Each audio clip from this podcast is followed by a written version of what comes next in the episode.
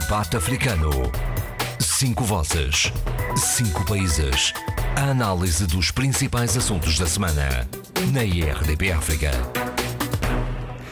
Bem-vindos ao debate africano, a gravar neste dia de São Valentim. Esperemos que a paz reine entre os debatentes, nomeadamente entre o Abílio e o Zé Luís Ofer Almada, é, neste paz, nesta paz de espírito. Nós já vamos falar sobre o que ocorreu durante este período nos vários países de língua oficial portuguesa, eh, mas comecemos, se estiverem de acordo, com a Cimeira da União Africana. Nós, a semana passada, já referenciámos algumas notas sobre isso, mas hoje já é possível uh, avaliar o que verdadeiramente ocorreu na Cimeira uh, da União Africana. Do vosso ponto de vista, há alguma coisa relevante que se tenha ocorrido ali? Não, eu achei, eu achei, achei de uma grande sinceridade quando o, o, o, Presidente da Comissão reconhece precisamente que não foi feito grande coisa relativamente ao calar das armas, não é? Portanto, os conflitos eh, estão espalhados um pouco por toda a parte eh, no continente africano. Eh, a África não consegue dar resposta própria, autónoma, para resolver esses conflitos. Há tem que fazer recurso é, de países amigos, nomeadamente europeus, mas particularmente a França, que tem uma grande intervenção, nomeadamente no Tchad, eh, Portugal também lá está, desculpa, portanto Portugal também tem uma no Mali, no, no Mali e, e, e, na República Centro-Africana, e na República Centro-Africana, de modo que uh, este reconhecimento de que uh, tem faltado capacidade ah, à União Africana para resolver a questão da paz e dos conflitos no continente africano é algo que uhum. é preocupante. Mas, ao mesmo tempo, também a questão do, da zona de comércio livre foi objeto também de, de uma análise. E verifica-se facto que entre o desejo, o impulso que, que é necessário dar a, esta organização regional, continental, uh, está bastante atrasada e, e os entusiasmos, quando da sua criação, estão a esmorecer. Nem todos os países se mostram muito interessados em participar uh, numa zona de comércio livre do, ao nível continental.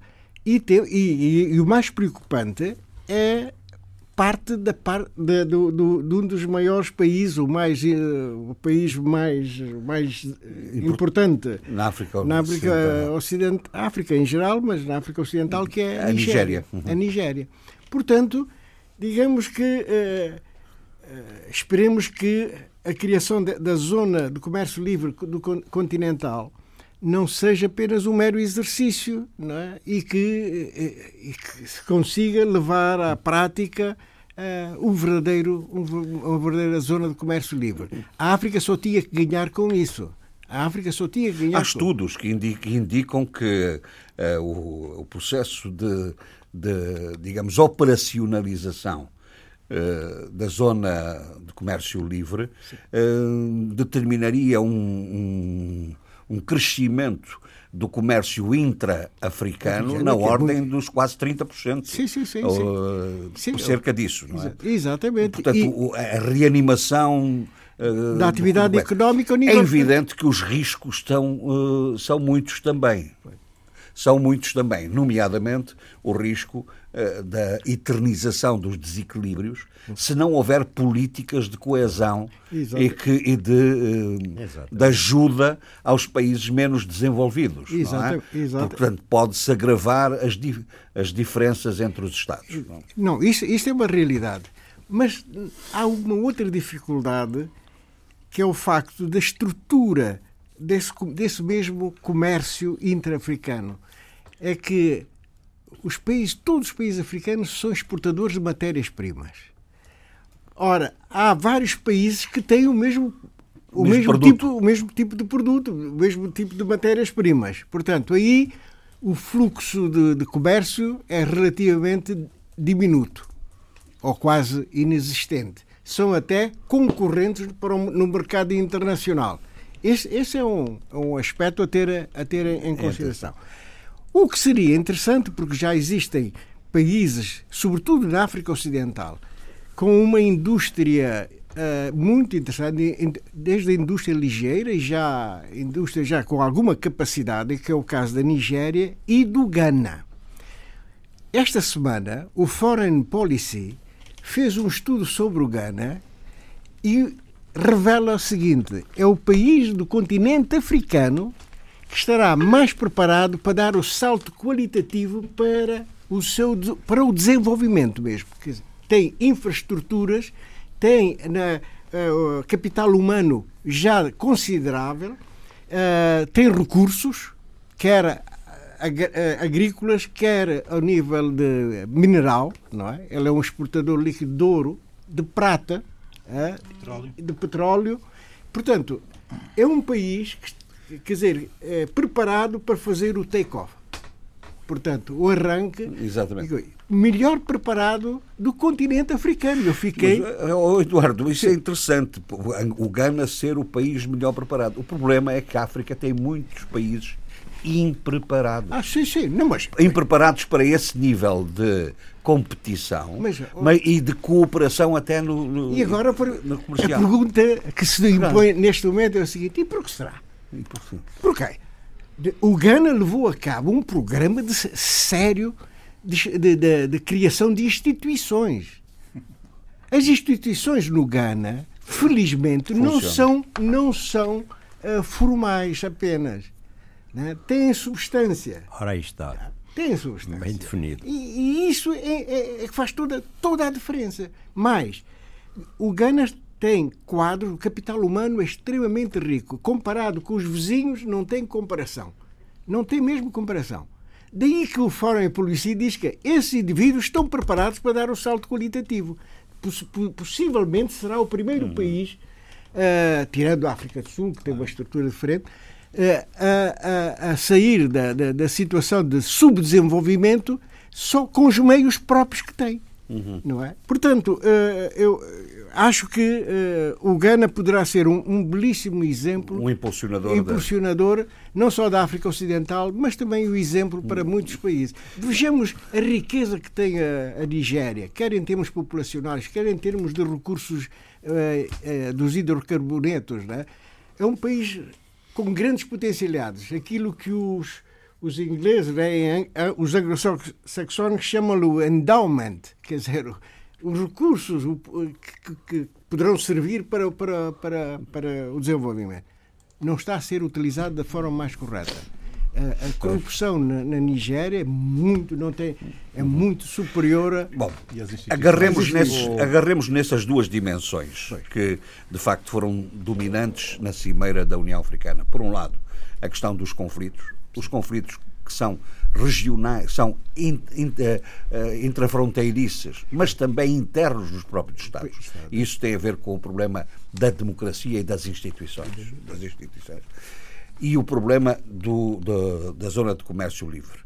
Uh, uma das coisas que foi referenciada foi, por exemplo, o reconhecimento do, do problema do norte de Moçambique. Uh, foi uma das, das matérias que a Cimeira uh, referenciou. Mas não se viu grande disponibilidade para resolver para tentar resolver o problema. Ou, a Sheila viu alguma coisa nesse uh, sentido? Bom dia a todos. Bom dia. bom dia.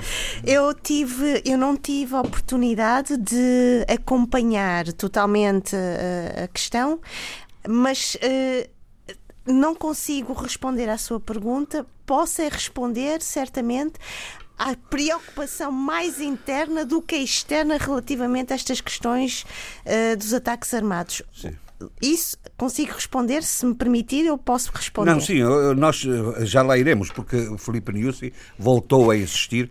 Voltou a existir e, aliás, a referenciar que o problema do Norte, eh, ele admitiu a possibilidade de não ter uma, uma conotação religiosa. Bom, mas tem que ter alguma coisa. Afinal, é, o quê?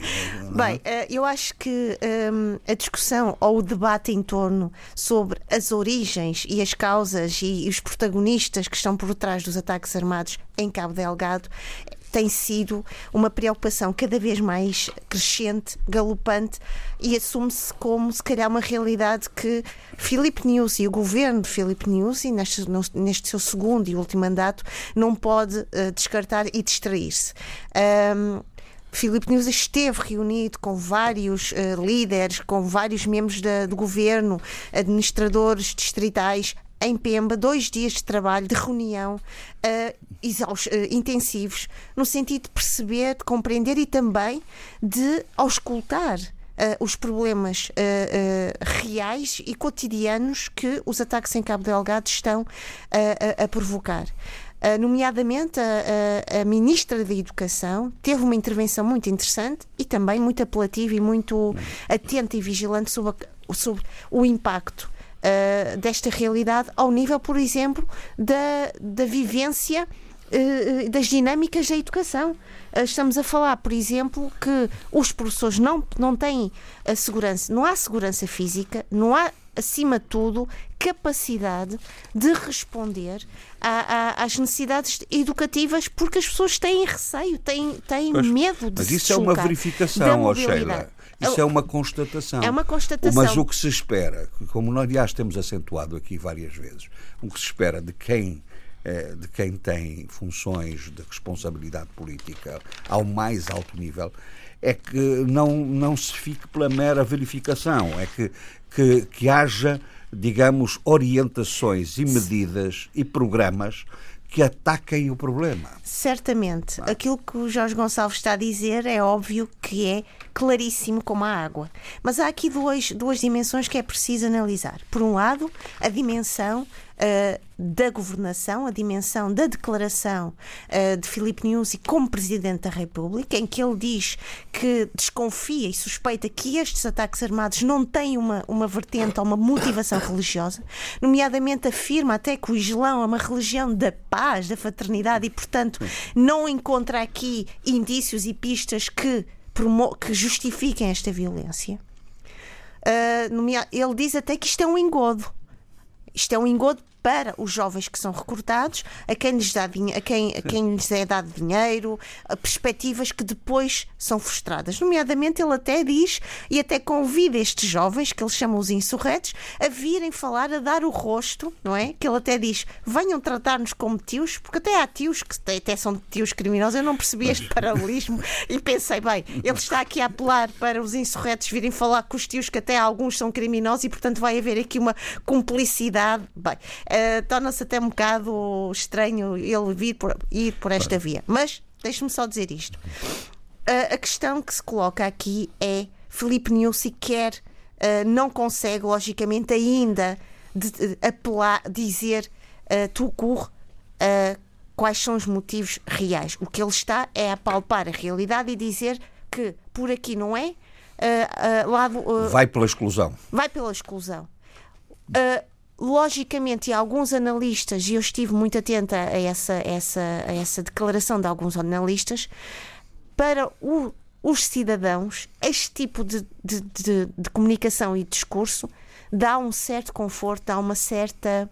Uh, uh, uh, dá uma certa não digo paz, mas há uma certa consciência de que o governo tem noção do que é que se está a passar e noção da realidade. E, portanto, faz com que estes jovens que sejam insurretos, uh, no caso de, de se sentirem inseguros, percebam que há uma porta de saída e que o governo e que as várias pessoas que fazem parte desse governo e dessa dinâmica e desse regime possam acolhê-los e não os maltratar e castigar. Porque já houve um discurso anterior de Filipe Niusi em que ele dizia a estes jovens: tenham cuidado, porque vocês depois podem ser castigados, podem ser, uh, podem sair magoados de toda esta, desta, desta, desta via de sedução. Agora não. Agora há uma outra versão, agora há outra, outro apelo, que é o apelo de nós hum. estamos aqui para vos acolher caso isto corra mal. Oh, Sheila, eu só levantei esta questão, eh, eh, aqui os nossos, os nossos companheiros já vão também pronunciar-se, mas eu só levantei esta questão no quadro daquilo que eu me apercebi da Cimeira da União Africana, que parece que está também nessa mesma dimensão, ou seja, na dimensão da verificação dos factos, da constatação dos factos, mas pouco na dimensão do combate. do, com, da, da, da, Porque, da, do, Sim, do combater. do combater. Eh, eh, antes de deixar o Eduardo falar, ehm, eu acho que, na minha opinião, eh, já semana, há 15 dias atrás falámos sobre isso, que o Conselho de Segurança das Nações Unidas também tem, tem pensado e, e, e, deliberado sobre estas questões dos ataques armados, que não é que, que tem uma conivência, cumplicidade de vários países. E também temos noção de que a complexidade de, do, destes ataques, associada a, uma, a, um, a, um, incremento das tecnologias, uh, não permitem uh, uh, que os Estados envolvidos e também os Estados observadores possam atuar de uma forma senão esta que estamos a ter agora, que é de olhar para a realidade, verificar algumas pistas de análise, dar algum tipo de, de, de abordagem analítica e crítica e assumir algum tipo de, de, declaração, neste caso Moçambique, o que está a fazer Felipe Niusi. Agora, não sei não tenho também comigo se é conhecimento se, é se isto é suficiente. Muito Agora, bem. uma coisa é certa, sem, para, para terminar, é preciso, logicamente, acalmar a população e dar à população algum conforto e algum tipo de segurança mínima. E este tipo de discurso que Filipe Nussi tem, tem, tem feito, e se calhar também a Ministra da Educação, alertando para as dificuldades que os jovens, os professores e as famílias estão a ter. Uh, se isto é importante, claro que é importante. Porque é um, é um, é um chegamos, discurso, chegamos, é ao mesmo, chegamos à mesma conclusão, ou seja, é preciso ação. É Eduardo. uma mensagem apelativa, é uma mensagem, uh, diria, cívica. Uh, eu, na quarta-feira, ouvi o fórum da RTP África. A entrevista com o bispo da zona do, de, Cabo, da, da, Cabo da região de Cabo Delgado eh, ao jornalista Pedro Martins, o que chama-se Pedro, Pedro, Martins, Martins da RTP. E o que é que o seu bispo dizia era isto, quer dizer, eh, nós estamos à espera que nos venham, quer dizer, eh, salvar, quer dizer, estão a, a morrer pessoas e não há uma resposta efetiva para evitar essas mortes. E, portanto, é um, é, um, é um membro da Igreja que está a fazer um apelo ou seja, um membro da igreja que quer mais do que homilias. Exato. Ah, exato. Olha, esta... mais foi. Esta foi na murcha.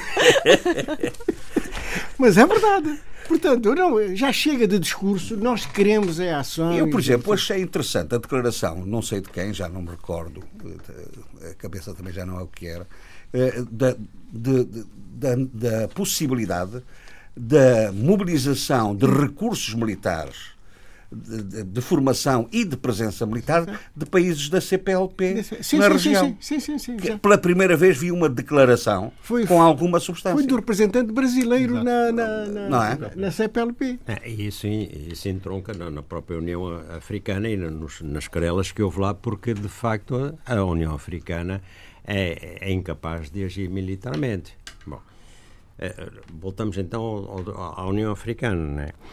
Uh, portanto, foi tratado, eu já irei lá, o comércio livre, autonomia financeira, a luta contra o terrorismo, a crise na Líbia, que foi provocada pelos Estados Unidos, lembro aqui, uh, o imbróglio Bissau-Guiné, Estados Unidos mais a França. Se, não, mas e, não, e chega, não chegaram. Isso é que é uma coisa interessante. Não foi é, chamado a designação da Guiné-Bissau. Falou-se em crises pré e pós-eleitorais. Exatamente, mas, que, que, mas sem citarem nenhum país.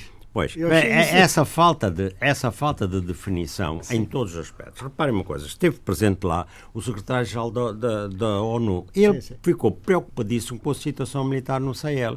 Ele diz que não tem meios, que inclusive até pensa eh, eh, que seria bom que a ONU eh, mandasse um contingente militar. Bom, Uh, por outro lado, o presidente da Comissão da, da, da União Africana, o chadiano Moussa Faki Mahamat, de que é que ele disse? Que falta de solidariedade, essas coisas que todos gritam, news em tal sítio, o, o Mahamat eh, na União Africana, e depois eh, há falta de solidariedade, e então o Smail Chergui diz: Ah, estão aqui 10 milhões de dólares para o Fundo da Paz. Um Fundo da Paz que, em princípio, devia mobilizar que só tem ainda 164 milhões de dólares. Qual foi o problema que se pôs? Ninguém colabora.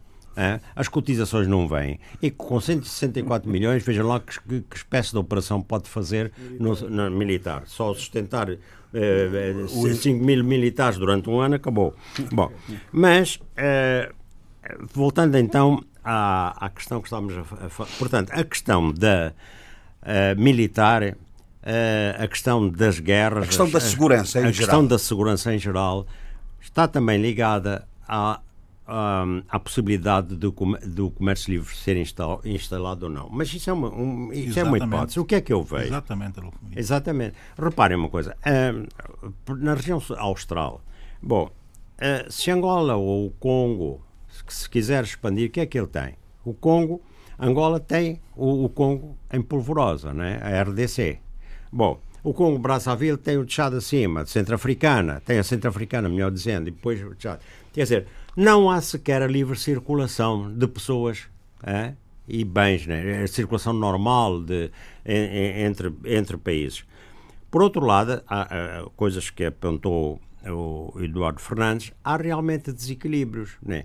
Desequilíbrios tais que uh, um, o comércio livre, da maneira que se for mal implantado, as normas, nem sei mesmo se podem ser, para já, porque com estas questões de segurança, mas mesmo depois, uh, vai suceder que países já industrializados, uh, eles uh, im imediatamente há uma situação outros, de desigualdade, dominam ali à volta. Bom, uma das coisas que devia ser encarada era como é que havia interdependência, sei lá, por exemplo, um, um país tem, tem, tem indústria têxtil, o outro produz algodão, é? e, e, portanto, podiam ser complementares, para lá do princípio de cada país quer criar a sua cadeia de valor, não é?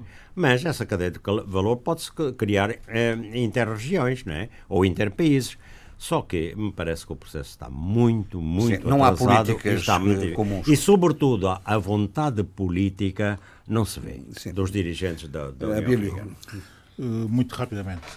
O esforço pela paz tem efetivamente que ser muito melhor e mais robustamente financiado, financiar a, a, a estrutura da paz da União Africana é verdadeiramente obrigatório, porque só aí se pode entender uma abordagem multilateral aos diversos conflitos que existem eh, no continente e não havendo esse financiamento, ficando constantemente à espera que seja do exterior que se faça essa, essa, essa, um, uh, esse esforço, eh, como é evidente, acontece aquilo que acontece muitas vezes em quase todas as situações. Se o esforço não é interno, naturalmente que não há apropriação eh, própria, digamos, eh, redundantemente, eh, dos problemas a resolver e de como os resolver. Portanto, a questão da pacificação é absolutamente fundamental. Voltando a, a, ao Ghana, eu conheço bem o país, dizer só duas ou três coisas muito, muito específicas. Primeiro, não é por acaso que Ghana é que fica com o, secretário, com o centro de secretariado uh, da zona de comércio livre africana. O secretariado está lá. Primeiro, chama nota para isso. Segundo, o facto do secretariado estar em Acre já está a criar uma espécie de economia. Não, não, uma, não? uma economia de serviços específicas uh, na uh, região. E, Veja-se Bruxelas, e já, no caso ora europeu. Bem, ora bem, e já está a acontecer que os países mais eh, fortes já estão a reforçar eh, a componente eh, comercial e de negócios das suas embaixadas. No caso de Angola é paradigmático, como o caso da África do Sul também, Marrocos, Egito, ou seja, os grandes países estão-se a posicionar em Acre exatamente nesse sentido. A questão coloca-se é ao nível dos pequenos países e essa é a minha grande preocupação. Exatamente. E a minha grande preocupação porquê? Porque os pequenos países, para afrontar esta realidade de forma uh, racional, também envolvendo-se no processo sem perder, porque o último relatório que nós tivemos do FMI, que o Eduardo trouxe, que eu li e que falámos sobre ele, que é o último relatório do FMI sobre a zona económica africana e sobre o impacto social uh, da implantação dessa zona, não beneficia nada os pequenos Estados, sobretudo os pequenos Estados insulares. Portanto, há que haver, e eu li e retirei essa conclusão desse relatório, o relatório de abril de 2019, portanto, convém e, sobretudo, é obrigatório que os pequenos, pequenos Estados insulares compreendam que têm agora que se juntar para criar o seu próprio manifesto uh, junto do secretariado, do secretariado executivo, do secretariado executivo da zona uh, económica do comércio livre africano.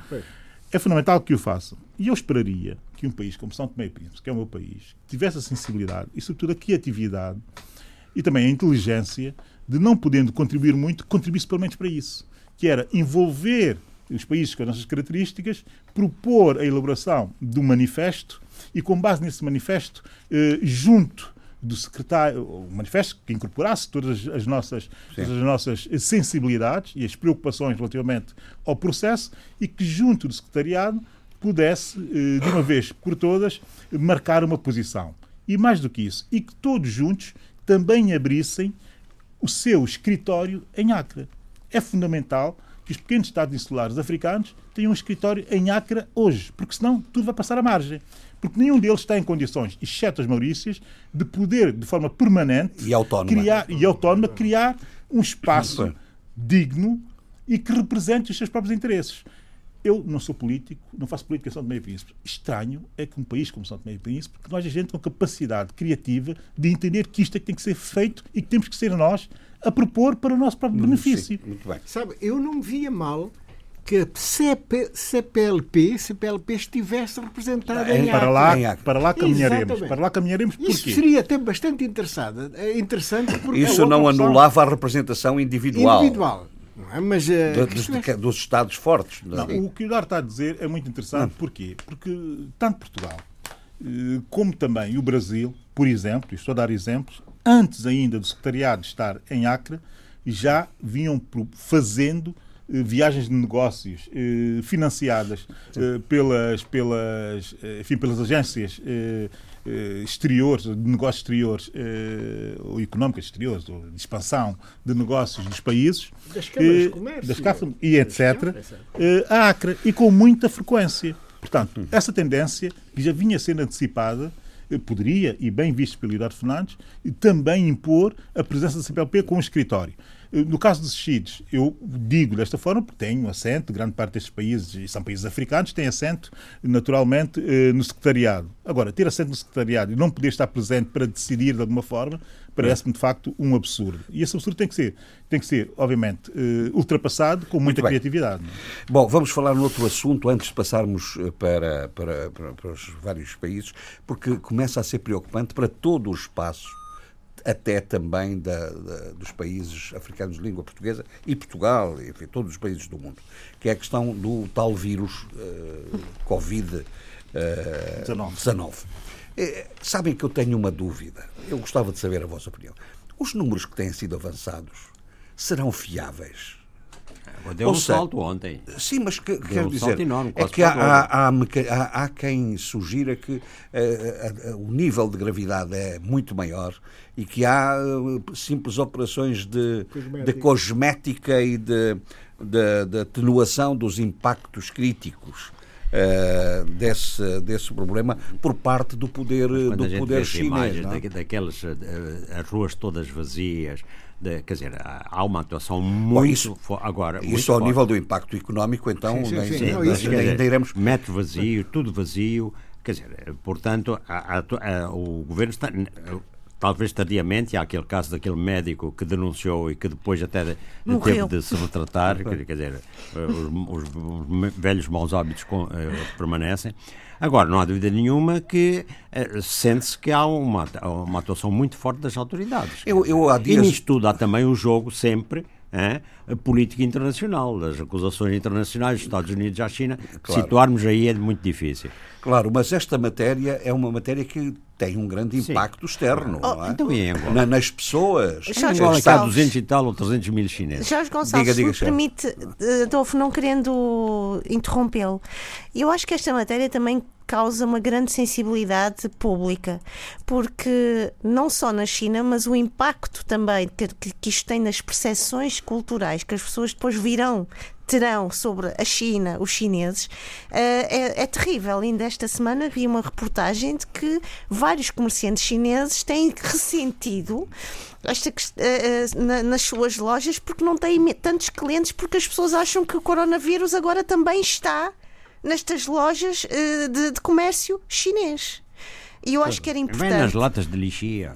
Não, é, acho que era importante também pensar que este é um momento também. Está o Adolfo da... a brincar, não, não, sei, não levem a sério. Eu sei. Os nossos uh... ouvintes não levem a sério. não, mas uh, é preciso pensar que este tipo de, de situação depois tem um impacto e uma abrangência claro, claro. maior do que aquela que mexe nós muitas com os comportamentos. Vezes, mexe com os comportamentos, mexe com as percepções das pessoas, mexe com as representações e mexe, acima de tudo, com as relações que as pessoas é, têm entre si. Mas a minha questão era esta. Perante fenómenos desta natureza, que são fenómenos eh, que são preocupantes. Aliás, até são de notificação obrigatória na Organização Mundial eh, de Saúde. Da saúde. Eh, escamotear a verdadeira dimensão do problema é, não, não, não é muito vantajoso, favorável para a própria avaliação do problema, não é? Sim, sim. E, e, é isso que, ou seja, o escamotear o problema só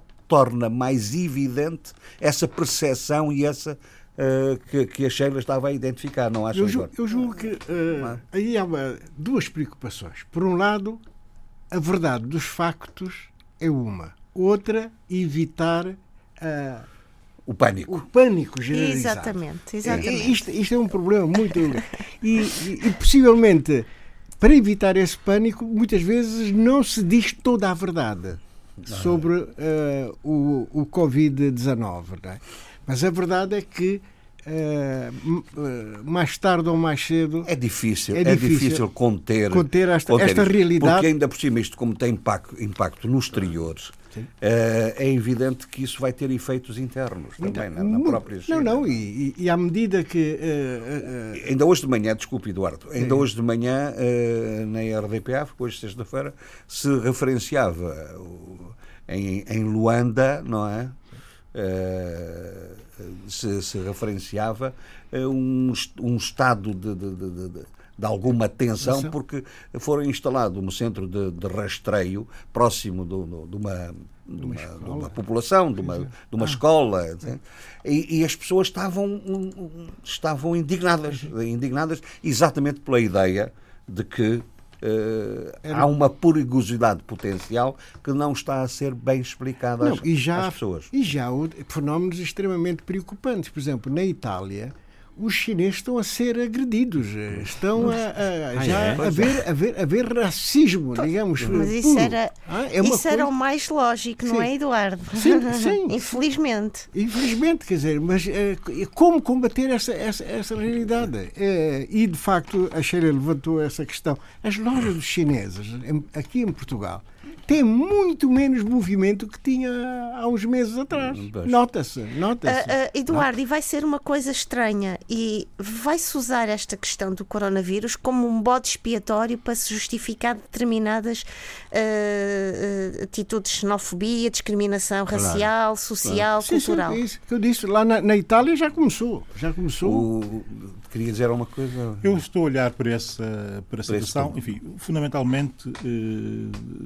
sob três perspectivas. Eh, uma que é, obviamente e naturalmente, eh, da situação em si, a situação de epidemia, caminho eventualmente de uma pandemia, que ainda não foi declarada, essa pode ser declarada pela OMS, e aqui o papel da OMS tem sido fundamental. Muita gente questiona, eh, muito levianamente, em demasiados momentos, qual é o papel da Organização das Nações Unidas no mundo.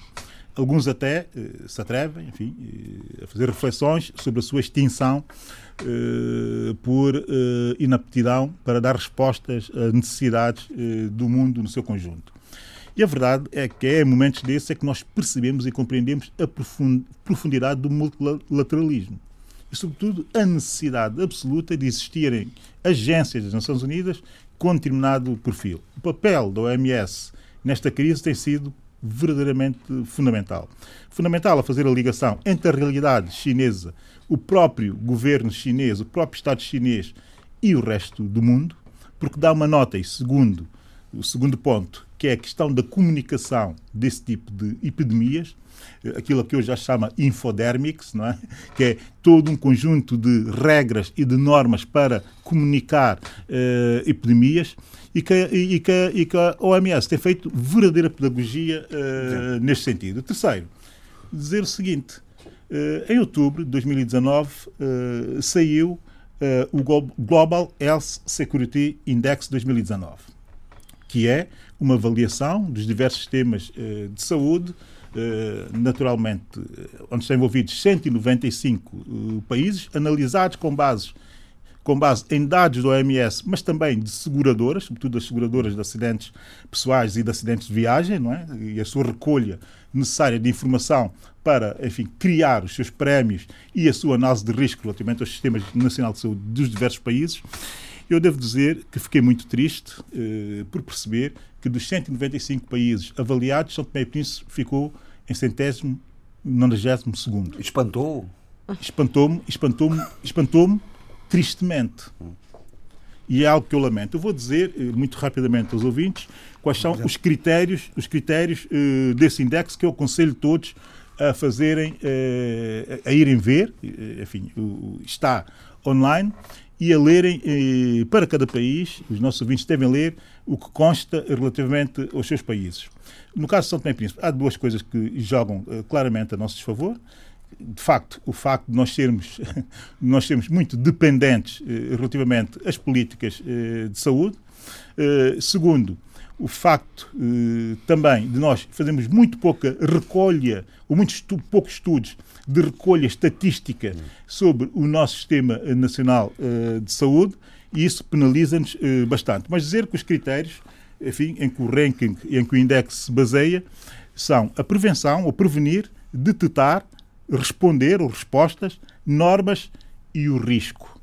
Em quase todos esses uh, itens, nós temos uh, pontuações uh, negativas. muito negativas, exceto aqueles em que, pela natureza aqui sim, da nossa localização, estamos muito mais abrigados de impactos de epidemias eh, globais do que outros países. Mas é um único item de quase sim. 300 e tal uh, uh, itens. Muito bem.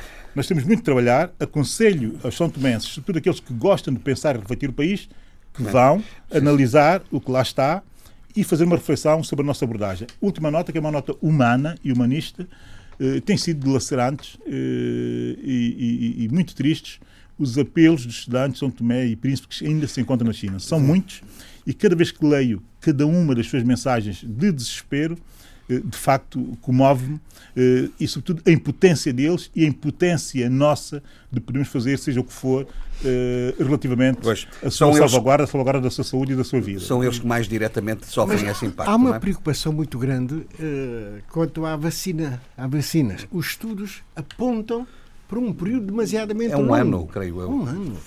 Portanto, e isso, isso, é que é a maior preocupação. Durante esse período, como é que se vai combater esta pandemia? Não, como se sabe, a própria União Europeia já admite a possibilidade de reintroduzir controlos, controlos fronteiriços. Sim, sim, sim. Uh, quer dizer, e vai, vai um, isto gera aqui uma situação de, de, de de pânico uma alteração profunda. Deixa-me só para terminar este assunto, vamos voltar, vamos partir para outros, dizer o seguinte: surgiu uma uma notícia da agência Lusa de que uh, as autoridades chinesas estariam a, a, a, dar orientações para que os estudantes, por falar nos estudantes ali do, invocados pelo Abílio, de que os estudantes uh, dos países regressassem aos seus países. Exato. Pois bem, as embaixadas da China nesses países têm dito, têm dito sistema, uh, e, e reafirmaram agora, uh, de que uh, não é verdade que isso esteja a ocorrer, que essa notícia não tem qualquer fundamento, que não há nenhuma orientação nesse sentido, pelo contrário, o, sistema é de conter aqui o mais está possível. a questão da infodérmicos e, e, aqui está a questão, a questão de prestar muita atenção a, a, toda, a todo o cuidado comunicacional que o OMS tem tido. Inclusive algum descuidado das, das próprias autoridades chinesas tem sido muito bem compensadas pelas intervenções do OMS neste, nesta crise. Portanto, aconselho as pessoas também a irem ao site da OMS, tem uma atualização constante e fácil de, de, de acompanhar da realidade dessa, desta crise de saúde eh, mundial. Muito bem, vamos então para os vários países. Vamos então para os vários países. Guiné-Bissau, Eduardo. Na Guiné, enfim, mantém-se a notícia os, mais os... importante é aguardar o acórdão do Supremo, Supremo Tribunal de Justiça. Sim. E, e... e, como é que o Eduardo encarou a, a posição da CDAO uh, no sentido de uh, dar o prazo de 15... Prazo? Uh, indicar 15 de fevereiro como a data em que deveria ser apresentada a decisão. Não, eu, claro que isso é inaceitável. É que houve, houve, quem, houve quem falasse em ultimato. Sim, não? sim. Não, mas, quer dizer, isso é inaceitável. É inaceitável que uma organização regional venha eh, fixar prazos né, a, a, um órgão de soberania de, de, de um país. Isso, isso não, não faz sentido nenhuma. Aliás, o, o, Jorge, hoje, na sua opinião do dia, falou muito claramente que a justiça tem os seus prazos. Não é? Tem os seus prazos. E nós não sabemos internamente qual, qual a complexidade que encontraram eh, para que até agora o, o acordo não tenha saído. Uhum. Mas, mas, fixar, fixar uma data, uh, fixar com, em termos de ultimato, nunca, nunca, uhum. nem o Supremo Tribunal de Justiça da Guiné-Bissau iria aceitar uh, tal ultimato. Isto é, isto é, isto é muito claro. Agora, vamos lá ser é- honestos. É... Já, já começa é. a ser hábito a CDO fazer isso relativamente à Guiné-Bissau nas circunstâncias. É? Estava a pensar exatamente isso.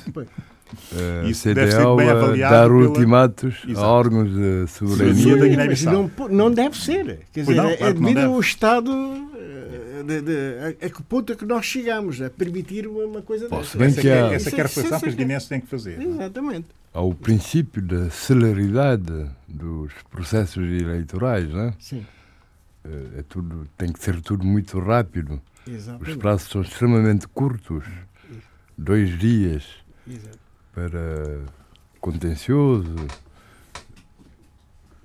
e prazos semelhantes, né? Portanto, prazos muito mas, sumários. Mas, mas esses, esses prazos, mas nesse caso, em, em esses prazos não podem esmagar mas o princípio caso, fundamental do apuramento da verdade material. Porque, sim, sim, porque o que interessa é a verdade, é a verdade uh, eleitoral, não é? E em algumas, das nossas, em algumas das nossas legislações há prazos para o próprio Supremo Tribunal uh, de Justiça ou o Tribunal Constitucional sim, sim, normalmente essas, são exatamente. uma é semana é... máximo. Exatamente isso. Portanto, Eu não, não, como referente. Não, não, me, não, me, lembro bem agora qual é, Embora... mas o, o, Supremo tem um prazo também, uhum. mas se o processo for normal.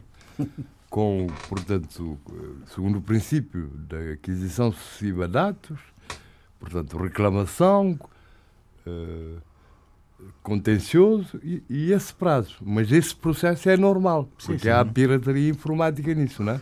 Sim, e mete, portanto, outras, outras necessidades de outras peritagens. É? Técnicas, não é? De outras peritagens. Outras peritagens. Outros saberes. Outros, outros saberes. Bom, mas eh, para além disso. Não, não. A Guiné não podemos só. Bom, mas a Guiné está suspensa. Mas de qualquer é? maneira, eu acho que é, que é, que é interessante porque ao, ao estabelecer um prazo, a CDL reconhece o Supremo Tribunal de Justiça como entidade suprema.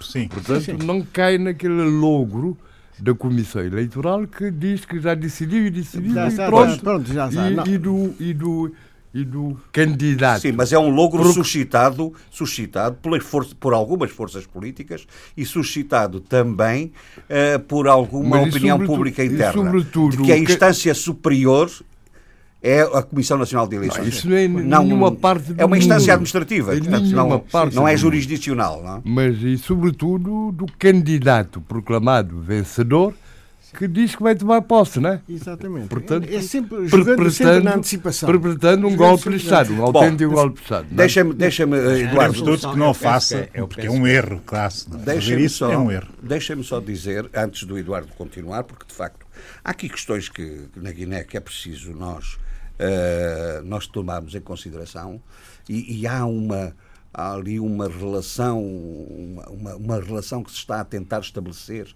entre uh, entre o, a crise política na Guiné e um, a prospecção de petróleo, e, de petróleo uh, na, na, área conjunta Guiné-Senegal.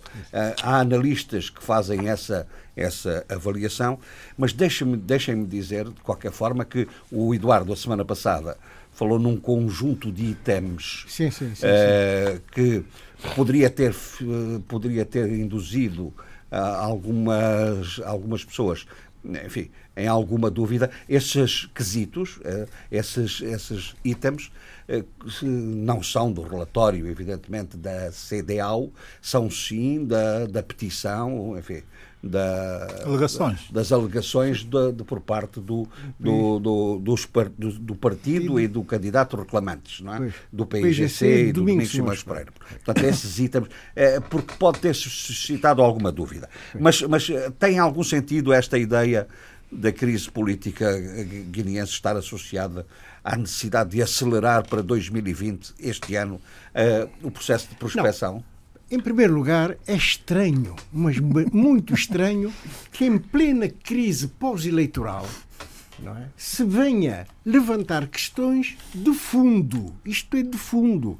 Porque uh, a questão da exploração, da prospecção e exploração de petróleo é algo que exige ponderação, exige estabilidade governativa, não é? E ao nível dos poderes, de todos os poderes, para que as coisas não sejam feitas sob pressão. Sob pressão. Ora, eu estranho muito essas movimentações. Empresa canadiana com, com, com um, um elemento senegalês que, que, que é o porta-voz dessa, dessa mesma empresa eh, a fazer pressão para, para, para, para fazer-se análise, o estudo do impacto ambiental. Eh, ora, o impacto ambiental ao nível da prospecção é uma coisa e ao nível da exploração é outra. Okay. Ao nível da prospecção, o, o, impacto é mínimo. Toda a gente que sabe isso claro. é relativamente mínimo. São, são sondagens que se fazem não é? Hum. E que não tem, não, não há vazamento de petróleo, não há, não há nada disso. Na exploração é que começa a haver grandes, grandes problemas, grandes problemas, não é? é a verdade também é que é, no Instituto de, de Biodiversidade e, e, Áreas Protegidas decorreu uma, uma sessão para que é, se estudasse o impacto ambiental dessa, dessa, dessas atividades. E a verdade é que aparecem contributos muito interessantes. Um régulo do norte do país, de uma aldeia chamada Sucujaque, é o nome de um rio que faz fronte, que, que, nos, que nos separa do Senegal, no norte da Guiné, junto do Cabo Roxo, e que levanta o seguinte problema: nós vivemos da pesca. A nossa atividade é, é pesqueira. É Vocês uh, têm que me dizer se isto não vai perturbar a, a nossa atividade aqui. Epá, esta, esta é pergunta... Aí está um assunto do tem que estar integrado no impacto ambiental. Epá, no sem dúvida, mas isto é extraordinário, que é um régulo, não é? Maga, o apelido é Maga, que levantou essa questão. Digam-me lá, a nossa atividade é esta, isto que, que vamos perturbar e vai. Consequências é que isto vai ter. Que vai ter. Portanto, há consciência de facto de que é, é necessário fazer-se essa, esse estudo do impacto. E que o estudo seja feito e explicado de modo a as pessoas compreenderem os fenómenos e não criar, como está a acontecer no que acabámos de falar sobre o, o coronavírus, eh, eh, que não crie um estado de, de, Sim, de angústia. De, de, angústia e satisfação por parte das populações, e, e isso pode trazer problemas extremamente uh, graves.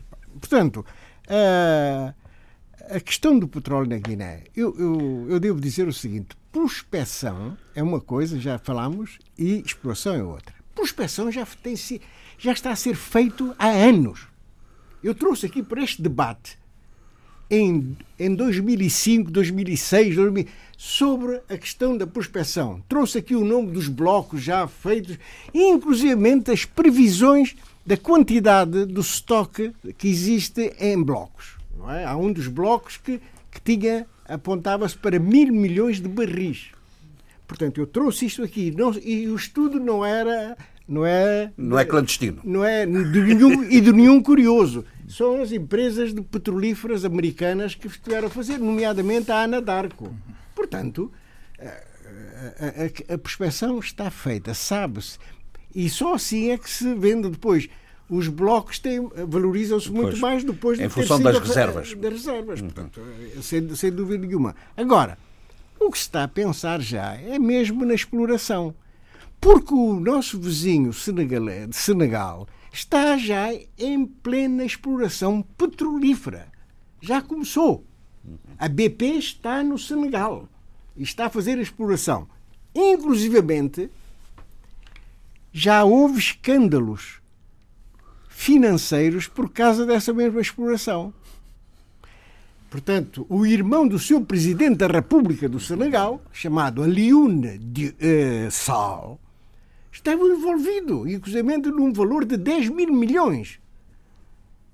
10 de, milhões de, de, de dólares. Praga, não é?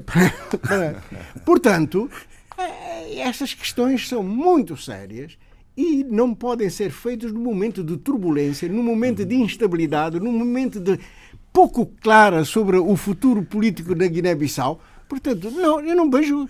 Quem é que tem pressa? É, é, quem quer se aproveitar quem, da. Quem sempre tive pressa, não é? como exemplos mais recentes prova, não é? Sim, aqueles que, que, querem se aproveitar da confusão da coisa para se poderem, é, poderem beneficiar dessa. dessa oh, Eduardo, diga uma coisa: não houve em tempos quem uh, um debate um, e quem questionasse de forma mais ou menos veemente os próprios acordos de definição das das, da repartição da zona, sim, sim, da zona sim, conjunta. Creio que 85% Senegal, 15%, 15% a Guiné-Bissau. Este é um problema muito sério. Ah. Quer dizer, se ao nível do, do acordo oficial do, entre, entre os, os, dois governos chegou-se àquela, àquela repartição, a verdade é que a opinião pública, na sua maioria, está contra. Contra essa. essa, essa. Mas eu era membro do governo e esse assunto foi levado. Eu não, não tinha nada a ver com isso, a não ser num aspecto. A zona de exploração conjunta, ZEC, tem também a parte da exploração aliêutica, portanto, de pesca. Eu, nessa altura, era ministro das pescas e, perfeitamente, 50% por um, 50% por outro, perfeitamente, não houve problema nenhuma. Agora, a repartição 85-15 trouxe grandes debates e houve gente que disse: Nós não, não estamos de acordo com isso. Mas apareceu tudo assinado. Quem são os responsáveis por essa situação? A verdade é que a Guiné os guineenses sentem-se prejudicados nesta partilha. Sentem-se prejudicados nessa partilha. E a verdade é que várias vozes se levantaram para haver revisão na, na partilha. Pois eu lembro-me disso, era Sim. exatamente sobre essa matéria. O problema está na delimitação da fronteira marítima Sim, entre o Senegal e a, e a, e a Guiné e, e também entre a Guiné-Bissau e a Guiné-Conakry. Exato. Aquilo a fulina, a, a funila, a funila, a funila. Exato, exato. Mas isso foi... Funila-se. E porquê? É porque fomos até, até Haia, não é? E, e nós recorremos a, ao Tribunal Internacional. Uhum. E, e foi, do tribunal saiu de facto esse, essa fronteira. Essa fronteira que, devido à posição da, da costa, leva a que a, eh, a, a fronteira se, se funile, quer dizer, corte grande parte da, da plataforma continental da Guiné-Bissau e, e, que prejudica eh, de uma forma ter, eh, terrível, a, digamos, o, o, o, mar territorial. O mar territorial, onde se encontram os, os, blocos petrolíferos. Não é? Portanto, há de facto uma certa incomodidade ao nível uh, da, da, enfim, da, das, das, pessoas, eh, não, não sei se só, também no governo, sobre essa repartição. Muito essa bem. repartição. Portanto, mas na Guiné-Bissau não há só, não, esta semana não foi só a questão da exploração conjunta, a exploração do petróleo e a prospecção, segundo alguns. Houve também uh, um relatório do, do, Ministério da Agricultura, Nelvina Barreto, com apoio, claro, da FAO, a insegurança alimentar na Guiné está a agravar-se. E não é, não é apenas num, num, num, pequeno território, num, numa pequena região. Não são bolsas. Não, não, não. Uhum. É ao nível é nacional, sim. envolvendo eh, muitos, vários, várias regiões, incluindo Bissau, incluindo Oio, Gabu. Portanto, várias regiões estão neste momento com insegurança alimentar, o que é altamente preocupante. E, e isso uh, te, terá que ser uh, analisado ao nível do governo. Uh, o, a ministra já fez o seu trabalho com apoio internacional de detectar essas, essas, essa insegurança. É preciso que as coisas não avancem porque uma população sem vivendo em insegurança alimentar pode ser levado a, a comportamentos menos, menos apropriados. Portanto, esta é Sim, é uma questão. Eh, deixe-me só aproveitar este, uhum. esta, uh, neste momento em que estou no uso da palavra uhum. para felicitar o, o, primeiro bispo da Guiné, uhum. primeiro bispo verdadeiramente africano, porque já houve vários bispos, mas eram europeus que iam uh, exercer a uhum. na Guiné-Bissau. o primeiro bispo da Guiné-Bissau é, é o Dom Kamnata Nabsigne tem 67 anos e completou 20 anos da sua ordenação como bispo. Quem fez a consagração foi o Papa João Paulo II. E é um, é um, um digamos, um, um, clérigo muito querido na Guiné-Bissau. É, tem, um, tem tido um papel extraordinário, mesmo uhum. mediando os conflitos a sua voz sempre uh, muito equilibrada para evitar conflitos ao nível do país. Portanto, no, no dia 12 de fevereiro de, de, deste ano, completaram-se 20 anos da sua consagração e nós mandamos os parabéns e continua o seu Munos, que tem sido muito útil ao país. Muito bem, boa homenagem, boa homenagem. Uh, Sheila, uh, o, o, Eduardo há bocadinho falou, estávamos todos aqui a, a conversar sobre as eleições e sobre, enfim, as peripécias pós-eleitorais uhum. na, na, na, Guiné.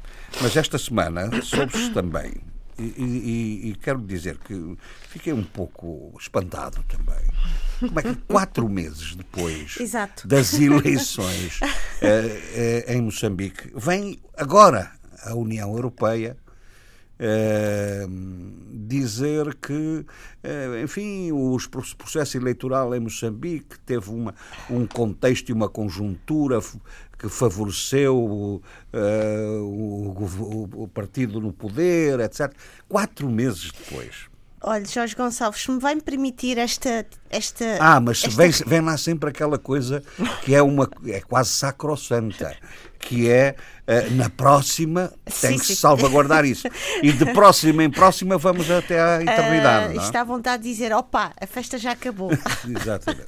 mas, uh, Jorge Gonçalves, se me permite, há pouco o, eu não vou esquecer daquilo que, que, que me perguntou mas eu não posso deixar de falar sobre algo que aconteceu esta semana e falando de homenagem uhum. e há pouco também hum, ao início do debate africano falava-me também da questão da, da União Africana esta semana em Moçambique foi muito marcada por uma voz que se apagou Marcelino dos Santos, a história de Moçambique, ou uma das histórias de Moçambique, faleceu esta semana. E eu não podia deixar esta, esta minha homenagem e também esta sensibilidade perante uma pessoa que teve uma, uma, uma dedicação de vida uh, uh, à luta de libertação nacional, que esteve com Samara Machel, que esteve antes com Eduardo Mondlane e que até os seus últimos momentos de vida uh, marcou indelevelmente e infinitamente a história de Moçambique. Eu seria para mim uh, um, um ultraje e talvez uma atitude muito fraudulenta eu estar a falar de determinadas coisas esquecendo-me que chegamos onde chegamos e palmilhamos o caminho que palmilhamos, mal ou bem, com erros que a União Europeia está neste momento com algum atraso a indicar, mas foi com estas pessoas, foi com estes homens e mulheres uh, que uh, Moçambique pode escrever uma página, que é a página da liberdade, da libertação, da emancipação.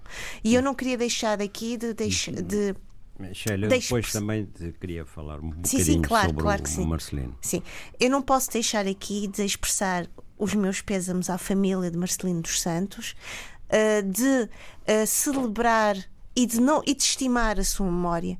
E uh, Alexandre, a Esperança Bias, uma das várias pessoas que foram à casa de Marcelino Santos para oferecer. Que é a nova Presidente do Parlamento. Que é a nova Presidente do Parlamento, obrigada, da uhum. Assembleia do Parlamento, uhum. a oferecer o seu carinho, a sua ternura, a expressar os seus, os seus, o seu luto.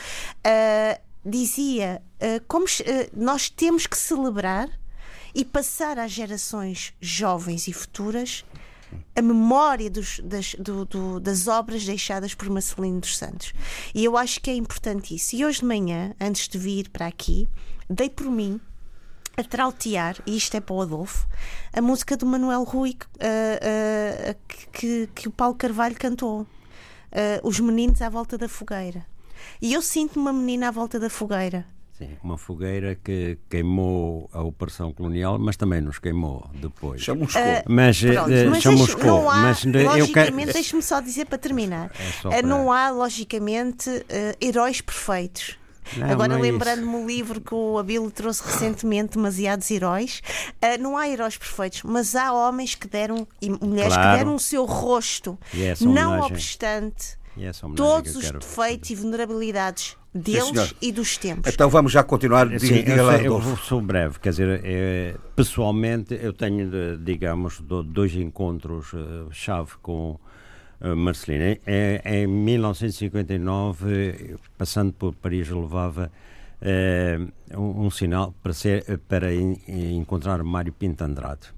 E a pessoa, afinal, que me apareceu foi Marcelino. o Marcelino. uh, e com o Marcelino convivi nesses de, dias de doidos de, de, maravilha, de maravilhamento com a, com a liberdade de, de Paris. E até eh, a namorada dele me fez conhecer eh, Paris. E, bom. Depois, em, quando eu parto para o exílio em 62, uh, o João Mendes, o outro moçambicano que estava agora na luta angolana, tinha sido preso.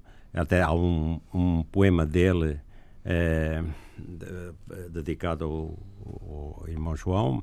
Bom, o Marcelino, eh, eu, eu, digamos, foi quase testemunha de um encontro em que eles vão começar a lançar a Frelimo. Isto em Paris e é, é, sem pormenores, etc. Depois é, é, foram mais escassos os, os contactos, porque ele partiu para a frente de moçambicano e depois eu parti também para a frente angolana. Mas, e, e isso que você disse é muito justo, porque de facto foi uma geração muito generosa que eh, deixou tudo para encontrar um país, o seu, que era oprimido pelo colonialismo. E a verdade é que Marcelino Cabral e o Neto ficaram marcados na história até pelo encontro com o Papa, não é? Exatamente. E que foi determinante para o impulso, uh, o impulso uh, das, uh, dos processos de independência. Talvez, talvez só, só uma palavra, Marcelino dos Santos, mítico, não é? Não se percebe nunca porque é que ele nunca foi presidente da Frelimo, percebe-se era certo. mulato. Era mulato, evidente. Mas, de qualquer maneira, dentre os moçambicanos, ele é que mais marcou a criação dos movimentos, das associações, que depois levaram aos movimentos emancipalistas. É o moçambicano que é sempre citado, como a Alda do Espírito Santo, de São Tomé e Príncipe, o Mar de Andrade Neto de Angola, o Cabral da Guiné e Cabo Verde, de Moçambique é sempre Marcelino dos Santos. No Centro de Estudos Africanos, na Casa dos Estudantes uh, uh, Africanos, CNCP. Casa dos Estudantes do Império, depois no movimento antifascista dos, dos, das colónias portuguesas, que depois se transforma em movimento anticolonial. anticolonial depois participa na fundação de um dos movimentos que levaram à formação da Frelimo e pronto. pronto. E também foi um digamos, poeta. Ele era e um poeta, sim. E um poeta. Um poeta de um. Que assinava como calungano. Uma coisa, sim, sim, sim, como sim, sim, uma sim, destaques por países. Deixa-me só dizer o seguinte: estes destaques por países, que são destaques muito simbólicos das lutas uh, de libertação ou de emancipação e de emancipação também, quase todos são poetas ou escritores. Uhum, uhum. Uh, isto também diz muito da reputação dos próprios uh, na projeção de uma certa imagem daquelas lutas. Eu Sim. retenho, efetivamente. A poesia era uma arma de combate. Oh. e, eram as lideranças intelectuais que é manifestamente, é nessa época, uh, assumiam o papel principal, que, que éramos ou não. Jorge Gonçalves, eu, só queria deixar essa nota, é que eu tenho uh, saudades dos tempos em que nós, os nossos países, eh, Éramos líderes, poetas. não, tínhamos líderes com essa com, esse perfil, visão, com esse perfil, com, com esse gabarito. Cabo Verde não se pode queixar, Sim. mas eh, todos, todos os nossos outros países têm muitos motivos para se queixarem de faltar gente com esse tipo de reputação também, que faz sonhar. Sobretudo a gente que faz, consegue passar uma, uma ideia, eu uma até lançava aqui sonho. Uma, eu até falta, lançava uma palavra de ordem: os poetas ao poder. E, e, e, os repare, poetas ao poder. Repare é? que eu... E se forem poetas de amor hoje, no dia dos namorados, não, melhor ainda. Não, já, temos já, um poeta no poder, não é? Mas eu disse que o caso Cabo Verde era uma exceção que talvez até confirme. Claro. Ainda por cima surrealista, não é? Cabo Verde é uma exceção que Bom, talvez confirme as outras exceções que Cabo Verde também se tem tornado, não é? Sim, senhor. Mas no meu caso, eh, que sendo um liberal, eh, devia eh, dizer gestores ao poder mas nesse caso acho que falta sonho, mais sonho as nossas Agora, só uma países. curiosidade. Porquê que o Vasco Cabral, que era desse tempo, não aparece muito referenciado, porque estava no Partido Comunista Português. Não é? Sim, ele era membro do Partido Comunista Português, mas ele está, ele está no jardim dos poetas na, em Oeiras. Não, não, estou a falar desse tempo histórico. Ah, sim, sim, sim, sim. Não, ele, ele, estava, ele, foi, ele saiu muito cedo, não é? Uhum. Ele saiu muito cedo de, de, Portugal. Ele mal fez as últimas cadeiras de, de, de económicas no ICHEF, não é? Instituto Superior de Ciências Económicas e Financeiras, e e, e, partiu para a luta. Muito bem. bem Meus, posso, vamos continuar, posso Sheila. Deixa-me para... só terminar Diga. uma pequena reflexão para depois responder à sua, à sua provocação, que não é provocação, é quase que é uma admiração também da minha parte.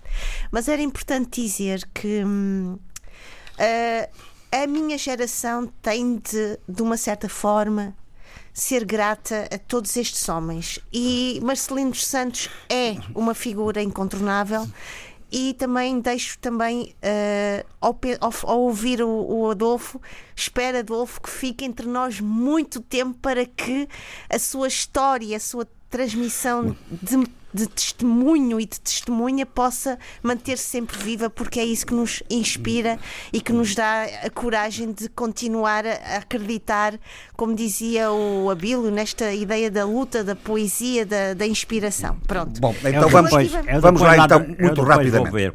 É Atenção, meus senhores, ao Pronto, tempo. Muito rapidamente. Atenção ao tempo. Muito rapidamente. A, a questão que eu coloquei. Pronto, a União Europeia chega um pouco atrasada, se calhar não vai, não vai ter muitos ouvintes uh, a escutar aquilo que, que, já está, que diz, que, que já são argumentos demasiadamente uh, uh, pisados, mastigados, que toda a gente já sabe. A questão das irregularidades e más práticas durante o processo de recenseamento, da campanha, da, da votação, da contagem de votos.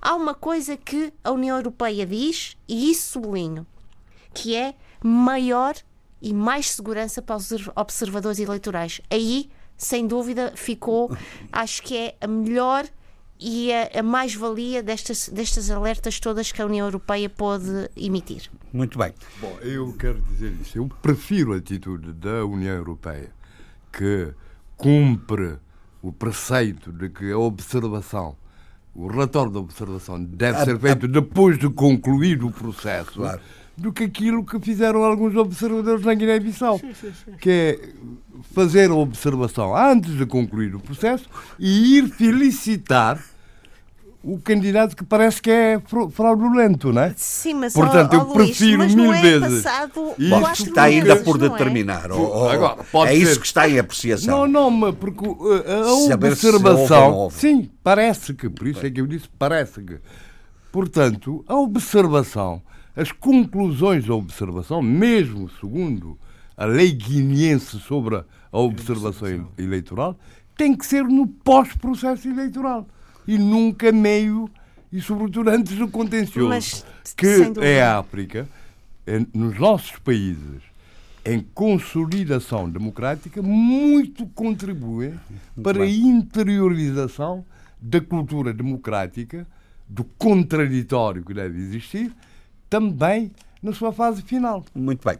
Uh, Adolfo, uh, uh, o Luanda Leaks está a ter mesmo repercussões muito sérias. Bruxelas debate no Parlamento Europeu, Sim. reforço das medidas de branqueamento uh, de, de, capitais, de, de capitais uh, e, uh, também, enfim.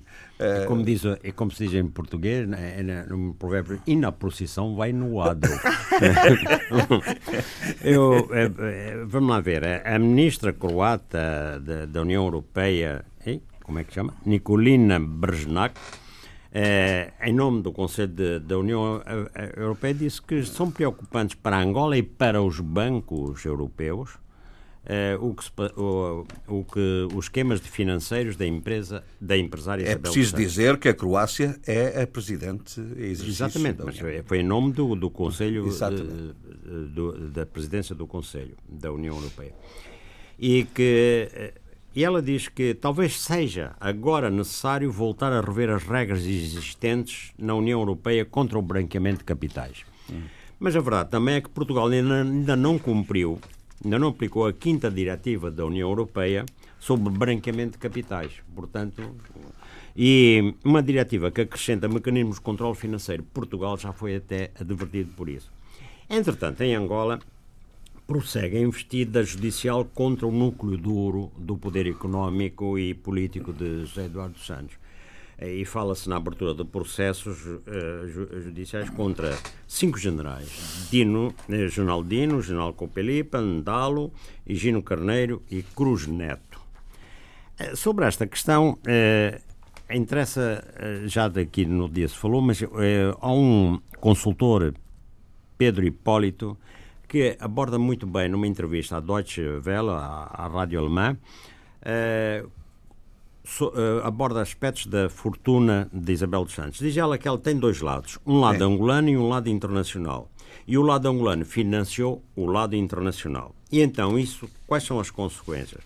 As consequências é que eh, das duas, eh, portanto, é muito frágil. Ela diz: bom, uma fortuna é feita Sim. de ativos e passivos. Se, o, o, o, portanto, quando as empresas, como é que chama aquela que classificou a da Forbes, hum. classificou Isabel dos Santos como multimilionária, ele diz há que ver também o passivo, portanto, a, a parte das dívidas. Portanto, as dívidas às vezes podem anular totalmente uh, o, o claro. ativo e, portanto, não há capital próprio. Bom, e nós já temos exemplos na família que tiveram que pedir assistência judiciária. Não é? Exato. Ah, bom, e então, o que é que pode suceder? Um cenário A que é forçar o cumprimento dos contratos. E então, é executado, pode ser, os bancos executam as garantias, etc., não é? E podem ser as ações do próprio grupo. E o plano B, os próprios bancos podem Uh, fazer o, rollover, não é? O rollover da dívida. Uh, de, dos créditos cedidos e dar tempo para uma estabilização. É interessante, não é? Porque ele acaba dizendo assim: se eu comprar um palácio com o dinheiro emprestado por um banco o palácio, no fundo, é do banco, até eu pagar. Bom, é, nesta cena. Não, não é preciso um palácio, uma simples casa, já agora. Sim, mesmo já aquela. Uma cobata no zango, mano. Mas, mas é bom. isso que originou a crise do, do, do, do Prime. Exatamente. 2008, não é? Agora, a Procuradoria-Geral da República prendeu em, em, Luanda, não sei se foi em Luanda, foi em toda a Angola, mas foi em Luanda, 24 edifícios, 1108 imóveis inacabados, duas creches, dois clubes náuticos e um estaleiro, que foram construídos com fundos públicos que estavam em posse do CIF. O CIF que é China International Fund, olha Uau. inglês, é uma Uau. sociedade comercial sediada em Hong Kong. E dessa sociedade também fazem parte os angolanos Helder Vera Dias Copelipa, Leopoldino Fragoso General Dino, Manuel Vicente e o chinês Sampa. O chinês Sampa que até foi preso depois, não é? Por, pelos próprios, pelos próprios chineses e que, e que pelos vistos, parece que se estendeu. E que também já deixou rastro ali em São Tomé e Príncipe. Mas, mas já vamos falar Mas já isso. vamos falar disso, porque, entretanto, ainda há mais notícias sobre Angola que merecem ser comentadas. Uh, portanto, José Eduardo dos Santos foi solicitado para uh, responder-se a, um, a, uma pergunta do, do, do, do Tribunal. E uh, José Eduardo Santos não respondeu. Nem disse que ia responder, nem respondeu no, no prazo. E então os juristas dizem que isto era para quê? Para dizer se ele tinha dado autorização para uh, os tais 500, os tais 500 milhões, de, milhões de dólares serem para Londres, exportados para Londres. Diz um jurista, Zola Bambi, que a falta de resposta do ex-presidente pode favorecer Filomeno dos Santos, uma vez que em nenhum momento saber-se-á quem deu a ordem. E o silêncio do, do, Eduardo Santos pode então beneficiar Zé Nuno Santos. Mas já o, o, o jurista Pedro Capracata entende que a falta de declarações de José Eduardo Santos pode favorecer todos, mas também prejudicá-los. Não, não, não lança aqui não uma carela. Pode não saber quem deu a ordem, mas sabe certamente quem a executou. Ora, aí está. Mas isso vocês começam os juristas já a falar, então vai ser uma peleja. Uh, a UNITA uh, considera que a tomada de posse de Manuel Pereira da Silva, que é o novo presidente da Comissão Nacional Eleitoral, cujo processo de eleição foi muito contestado e continua a ser contestado, ela diz que isso é um atentado à soberania nacional, pois a pessoa escolhida não tem o perfil nem a idoneidade para o cargo. E o processo que conduziu à sua escolha está comprovadamente eivado de ilegalidades. E, para, e depois é evocado que os princípios que deviam presidir à escolha e que não foram aplicados. E vai mais longe. A UNITA diz que a seleção de uma entidade não idónea para dirigir o CNE é o primeiro passo para lhe serem ditados os resultados eleitorais na forma de ordens superiores. Uh, e que ele enquadra isto também que no combate à corrupção, na medida em que os interesses económicos capturaram o Estado, uh, procuram desvirtuar o verdadeiro combate à corrupção e, esse, e, são os mesmos que caucionam a falta de transparência na, na de contratos, etc. Bom, mas e agora, continuando aqui, estamos falando de corrupção, etc. Há um caso curioso. No longínquo, quando Cubango, antes chamadas terras do fim do mundo, foram terras da, da, nossa frente leste e depois foram terras também da Jamba de Sabimbi, no pós-independência. É, no, no, na comuna da Jamba, que é no município de Rivongo, há um caçador extraordinário que chama Fernando Chissin, caçador furtivo. Tem 48 anos, é, é o mais temido. Ele abatia é, elefantes, rinocerontes, búfalos e agora foi é, capturado pela Unidade de Crimes Ambientais e ele é reincidente no crime de caça furtiva e já foi tido mais de 15 vezes. Bom, mas ele, quando foi preso, disse: Não, eu, eu estava em estreita colaboração com os comandantes da Polícia Nacional, PN, comandante das Forças Armadas Angolanas, as FA, e destacadas na comuna da Jamba. E o que é que eles faziam? Esses comandantes forneciam os meios militares e ajudavam para, para quando ele era preso, ser solto. Daí que estas 15 vezes e, e nunca sucedeu. Bom, é, portanto, isto, as corrupções, quais são transversais? Bom, eh, agora, endémicas, não? Endémicas, transversal de sociedade, de alta baixa, etc. Quer dizer, bom, e agora eu só quero terminar para fazer uma saudação. Não sei se é a saudação, digamos, muito prematura ou não. O Ministro da Comunicação Social de Angola esteve reunido com a Administração da Rádio e Televisão de Portugal, depois houve de, de várias declarações e foram reforçadas as questões de cooperação já existentes e o apoio ao processo de digitalização do vasto acervo histórico existente. Isso é muito importante. Agora, então foi anunciado que uh, o ministro Nuno Caldas Albino diz que a RDP África, esta mesmo onde estamos agora aqui a falar, é, e que nunca pôde falar para Angola, porque nunca lhe deixaram, esta estação pode começar a emitir localmente com frequência modulada no final deste ano, talvez já em novembro, tendo apontado o dia 11. Bom, e o ministro angolano disse que se tratava de um sonho que quer ver realizado. Caramba, vamos lá ver se o sonho se realiza. É Ora, um sonho que eu ando a bater-me com tá por ele há 15 Sim, anos. mas ele, é, os sonhos são diferentes. Quer dizer, isto está ligado. Este que não se transforma em pesadelo. Não, está ligado à concepção de, de, de liberdade, mas pronto.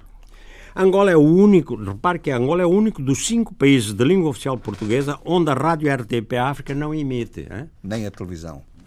É? Em, em artesiano, sim. Sim. Agora, eu pergunto, este anúncio de RDP África poder transmitir ainda este ano em Angola é uma decisão do Executivo angolano? Ou é a decisão do Ministro Nuno Caldas Albino? E, e, também ainda faço mais outra pergunta para acabar. Ou é apenas o ministro angolano a fazer, em relação à RTP, ele a fazer a sua boa mochima? Quer dizer, eu traduzo. Boa mochima boa vontade, charme. É, é uma pergunta que ponho. Seja como Porque, for, de facto, seria como... útil, seria útil era mais um elemento de, de, informação e de debate que os angolanos teriam à sua disposição. Seja, Só a diáspora é que tem seja, seja como for, já é um elemento muito importante que tenha uh, sido dado esse passo, pelo menos no plano da declaração formal e pública. É, é, é importante. O, o, o Abílio, estava o, eu não vou repetir o inglês do, do o inglês do nosso amigo eh, perfeito. Adolfo, porque, Adolfo porque eu fiquei esmagado com ele. Eu, eu não tenho essa capacidade. Uh, mas o, eh, o Fundo da, Internacional da China, que ele citou em relação a Angola, também tem foi muito citado em São Tomé e Príncipe, Sim, nomeadamente na questão dos 30 milhões, havia-se, não havia? Exato. É exatamente o mesmo fundo que desapareceu. Eu achei interessante a forma inteligente eh, como os angolanos, aliás, já tinha dito aqui quando foi da abordagem São Tomé o mesmo assunto. Mas achei muito inteligente a forma como os angolanos eh, estão a lidar com o desaparecimento do China International Fund. Uh, e a forma como estão a lidar é, de facto, a mais correta, que é a que favorece o Estado angolano. Exatamente para isso serve um Estado que tem e gente com inteligência suficiente para perceber a sensibilidade do negócio exatamente no momento em que, essa, em que esse negócio se dá. Esse é o mesmo fundo dos 30 milhões, que afinal soubemos que só foram transferidos 10 milhões e que estes 10 milhões foram corretamente usados pelo Estado de São Tomé, mas que, por via eh, da situação criada, eh, aproveitou-se para, erradamente, volto a referir, e assintosamente também, para não dizer maliciosamente, eh, eh, criou-se um processo que eh, terminou com a prisão do, do ministro. ministro. das Finanças eh, do governo do Patrício Trovada e a respectiva inclusão do Patrício Trovada nesse mesmo processo, um processo que não termina eh, por estar pendente eh, de uma, digamos que, de, uma, de um recurso que não faz sentido nenhum, porque só a existência de uma única tipificação, que é a tipificação do branqueamento de capitais, sem que exista o crime correspondente uh, e consequente ao branqueamento de capitais. Portanto, é um processo que existe artificialmente ainda no, no, no sistema judicial de São Tomé para mantê-lo uh, vivo. Está imposivo. Está imposivo. Sabe, sabe, vá saber Porquê e com que fins, não é?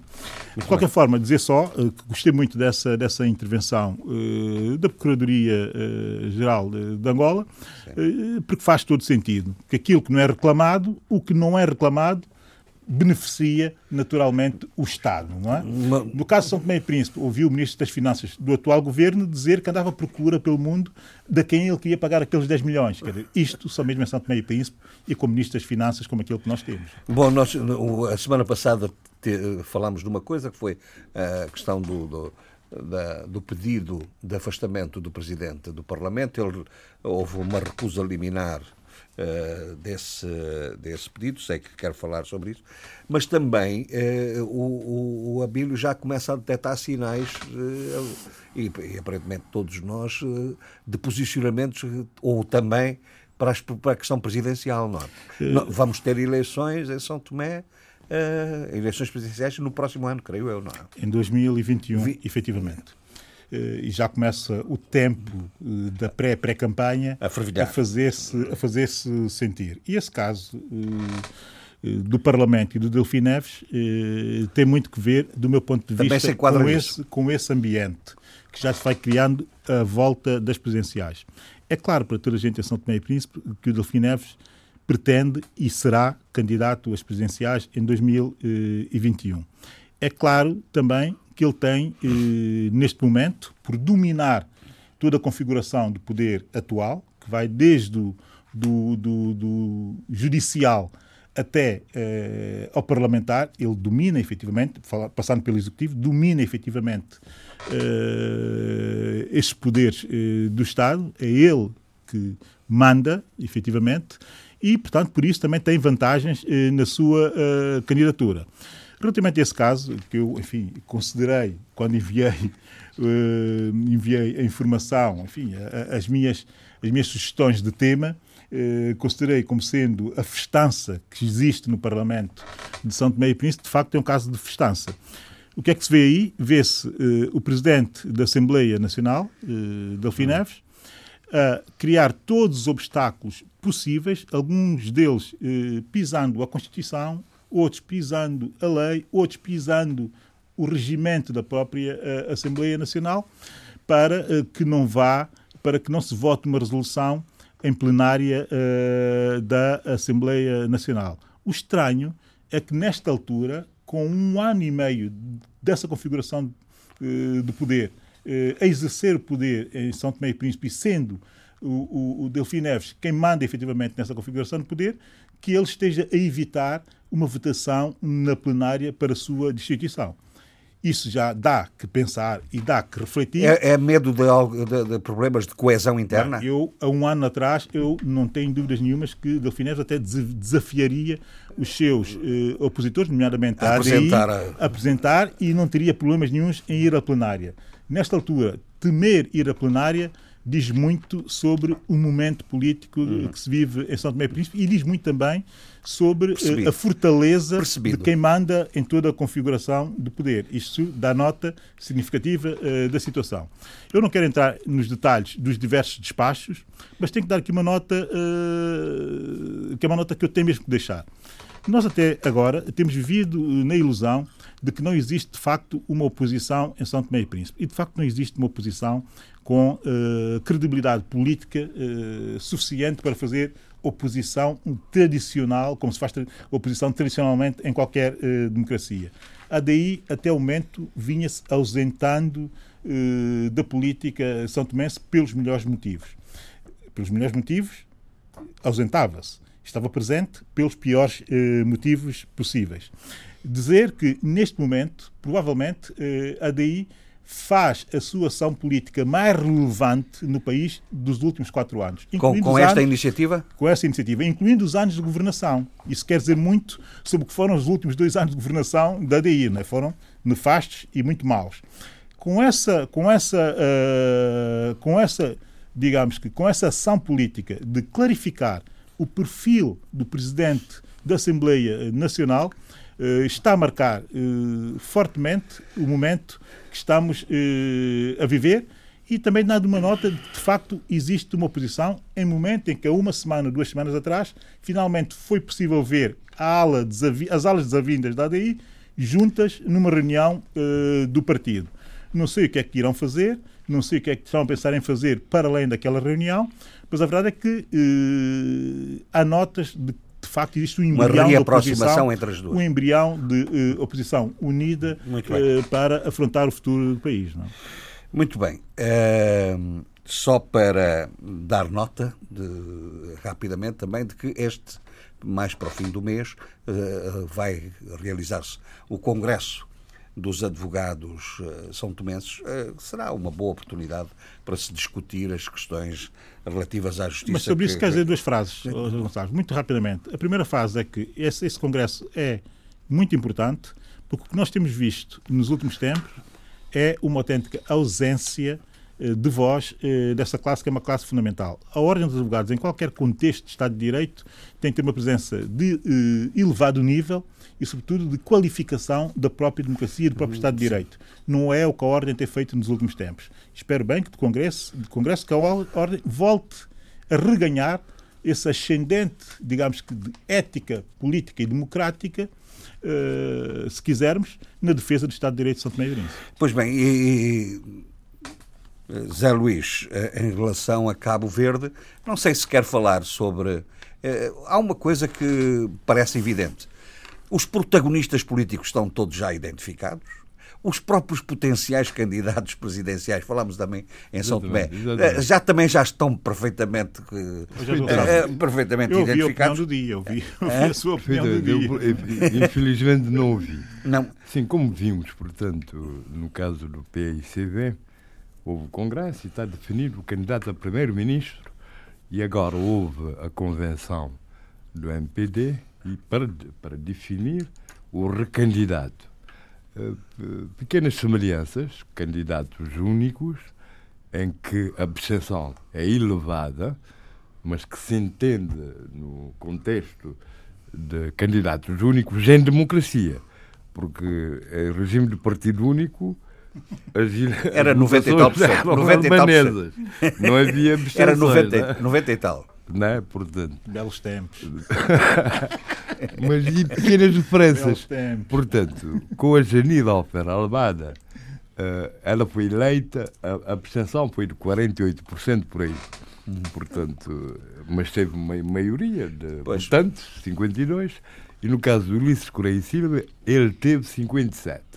A Janira ganhou com 90 e 96, 98. 96% dos 52. Dos 52 e o Ulisses ganhou com 98 dos 57. Entende-se? Ele está no poder, não é? Está no poder, portanto tem que ter maior uh, votação. Estão definidos as plataformas e etc. Vai, vai ser uma eleição muito renhida, extremamente. E qual vai ser a influência das autárquicas nisso? Não, não. As autárquicas, quer dizer, para a oposição para a oposição é o pior que podia ter acontecido.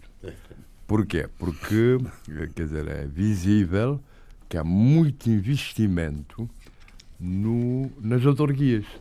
Não só porque o MPD, nas precedentes eleições autárquicas, apesar de, ter, de ser sempre, de há muito, o MPD foi sempre o partido maioritário nas autarquias, mesmo quando o PSB esteve no poder durante 15 anos. É, é em democracia, não estou a falar de 15 anos é regime de partido único. Partido. Uh, mas o MPD renovou. É um partido autárquico. Não, não, renovou uh, os candidatos e os presidentes de câmaras. São, grande parte são muito jovens, porque há muitos que eram autênticos dinossauros. Portanto, renovou. Primeiro. Segundo, redicionou, portanto, a aplicação dos fundos que existiam e que criaram muita confusão. O Fundo do Ambiente e o Fundo do, do Turismo. turismo. Uhum. Uh, portanto, esses fundos são a ser utilizados para investimentos no poder local Sim, uhum. e, sobretudo, para uma coisa que é extremamente importante, que é a requalificação urbana. Quer dizer, aquelas aldeias, muitas delas, que foram transformadas em cidades, portanto, agora estão a virar, pelo menos, centros urbanos. E isso dá, portanto, eh, grandes potencialidades de vitória, digamos, a esses autarcas. O que o, o, a vantagem do PICB é que tem tão poucas autarquias que se ganhar algumas e, por exemplo, voltar ao que tinha, uh, o próximo daquilo que tinha antes das eleições autárquicas, seria uma grande vitória. Uhum. Se chegasse a 7 ou 8. Parece que sondagens dão-lhe essa possibilidade. Porquê? Porque em, em, vários municípios o PICV perdeu aos, aos autárquicas com pouca margem. Uh, pouca margem. Quer dizer, tem a quase igualdade Sim. de mandatos a nível das Assembleias Municipais. Daí que faz sentido a tal organização de congressos de autarcas e etc. Quanto, isto, portanto, quanto a isso. Uh, mas sabe uh, o que é que eu acho interessante? Vai uh -huh. ser, vai ser é, enfim, não sei, é, mas é, o confronto nas presidenciais. Que vão ser as Carlos últimas. Veiga, Zé Maria vão ser as últimas. Vai ser interessante. Vai, vai, vai ser as últimas, mas não creio que vá acontecer aquilo que aconteceu nas, no, no, no, ciclo eleitoral anterior, em que o Zé Maria não se candidatou, porque a situação era extremamente arriscada para ele. Mas ele, ele foi extremamente inteligente.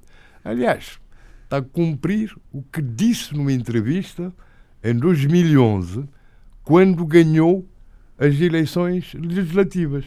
O que é que ele disse? Ele estabeleceu prazos, como se tivesse um lugar cativo na presidência da República, porque disse que só ia cumprir mais um mandato como primeiro-ministro e que uh, ia se recandidatar à presidência da República em 2022. Estabeleceu esse prazo. Se você ler a entrevista, você vai ver isso. O que é, o que é é expressivo. É planeamento, planeamento, planeamento. De um planeamento, mas também que dá uma ideia que às vezes não é muito correta, quer dizer, não, não há lugares cativos nesse sentido. E, sobretudo, porque uma, um dos pressupostos disso, que era a vitória do seu candidato nas presidenciais de 2011, não ocorreu, né? Mas mesmo assim, creio que ele vai cumprir esse prazo. Muito bem. Foi inteligente, porquê? Porque criou uma fundação para animar a sua pré-candidatura durante todo esse tempo, utiliza muito que você não faz, muito Facebook, que é muito. e, e, o que ele diz no Facebook é sempre reproduzido nos órgãos de comunicação social, portanto, quer dizer, ele, ele portanto, não tem concorrentes presidenciáveis dentro do PICB. Ele aparece como o único pré-candidato. E o Carlos Vega? O Carlos Vega, todo mundo sabe que quando ele aceitou ser embaixador nos Estados Unidos da América, é para ir anular o que lhe fez perder as duas eleições presidenciais. Porque o Carlos Vega sempre ganhou em Cabo Verde. Ele só perdeu na diáspora e nos Estados Unidos da América. Nos Estados Unidos da América. Obviamente que agora, quando ele foi, uh, foi embaixador, que fez o seu não me trabalho. Diga que foi para fazer campanha. Fez o seu trabalho, não digo isso, mas fez o seu trabalho. Fez o seu trabalho na, na diáspora, na comunidade cabo-verdiana. Eh, acho que fez um bom trabalho com, com, com os deportados e tal. E mais, assinou, quer dizer, ele é que esteve por trás do acordo do SOFA. SOFA, com os Estados Unidos da América que a comunidade. O Zé Luís já está em campanha. Não, campanha de quê?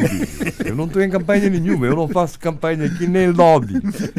Outros fazem, mas eu não. Hein? Você só faz campanha para a poesia. Você talvez faça. Faz eu lobby para a poesia. Nem, faz campanha só para a poesia. Zé Luís só faz campanha contra eu, o SOFA. Eu defendo contra o SOFA. Eu trago ao debate os pontos de vista dos intervenientes todos. Temos que acabar. Não só senhores. de uma parte, não é? Temos que acabar. Mas estava a dizer, portanto, o SOFA que tem, portanto, muitos críticos em Cabo Verde, mas para a comunidade cabo-verdiana na América é uma coisa extremamente porque sentem-se satisfeitos enquanto cabo-verdianos e enquanto americanos. E há muitos cabo-verdianos nas Forças Armadas americanas. Portanto, isso foi uma grande mais-valia. Mas mais, uh, há também, Carlos Veiga é embaixador em Israel. E ele tem feito campanha tudo aquilo que mudou a política externa cabo-verdiana em relação a Israel, numa, numa primeira fase extremista, que era sempre votar por Israel, mas depois tomaram um juízo e viram que não é assim, que era mais equilíbrio. Ainda há dias vi essa entrevista. Portanto, tudo isso favorece Carlos Veiga. E mais, o que é que ele diz? Ele diz ele nem põe a coisa na dependência do MPD. Ele diz só que a questão é a dívida dívidas da campanha. Porque parece que da outra vez teve que pagar muita dívida, o que não aconteceu, por exemplo, com Aristides Lima, cuja dívida, Aristides Lima, apesar de ter lixado uh, a candidatura do PICB. Esta, isto é uma expressão a dívida, poética. Dele. A dívida, a dívida do Aristides Lima, é não sei se sabiam, foi, foi paga pelo PICB. É foi paga pelo PICB. Bom, nós já nos safámos hoje do, do, do, do Zé Luís. Meus senhores, eh, eh, vamos, vamos, ter... vamos, eh, vamos tentar dar algumas, algumas recomendações, fazer algumas recomendações para este fim de semana. Eduardo, quer começar? Não, eu não, eu não, não, não nada, vou, de particular. nada, nada particular, mas eu tenho falhado ao longo destes últimos debates de falar de um assunto que eu terei que abordar no Entendo. próximo programa. É sobre o posicionamento do Sr. Presidente da República de Cabo Verde, Jorge Carlos Fonseca, perante a crise guineense. Eu gostaria de dizer algumas palavras depois sobre essa, essa questão. Aliás, você o... tem ali um porta-voz que é o, o, o Zé Luís, bradou contra o isso. O Sr. Presidente vem à nossa Conferência Internacional do dia 22 Portanto, eu não vou estragar a festa. É? Muito bem. É, mas uh, iremos seguramente, se quiser retomar esse assunto. Uh, Zé Luís, tem alguma nota Também já não está em que campanha, queira dar? Né, o Presidente. Zé Luís, tem alguma não, recomendação? Eu, sinceramente, agora estou a fazer logo. Uh, vamos celebrar o aniversário. Os 50 anos. Os 50 anos da Associação Cabo que é uma coisa notável, porque conseguiu sobreviver e continuar com vários nomes, daí a possibilidade disso, com uma grande conferência internacional na Casa do Alentejo, em que estarão presentes o Carlos Veio e a Maria Neves, uhum. e vamos querer ouvir as suas plataformas eleitorais, pré-eleitorais, para além de a abertura ser pelo professor Marcelo Rebelo de Souza e o fecho pelo eh, Presidente da República de, de, de Portugal, portuguesa, e o fez ser pelo, pelo doutor Jorge Carlos Fonseca, Presidente da República de Cabo Verde, com as deputadas de origem africana todas, estudiosos, vai ser Sim, uma coisa RDP fenomenal. África, Depois vamos ter uma, uma noite de gala, uma noite de gala, Essa...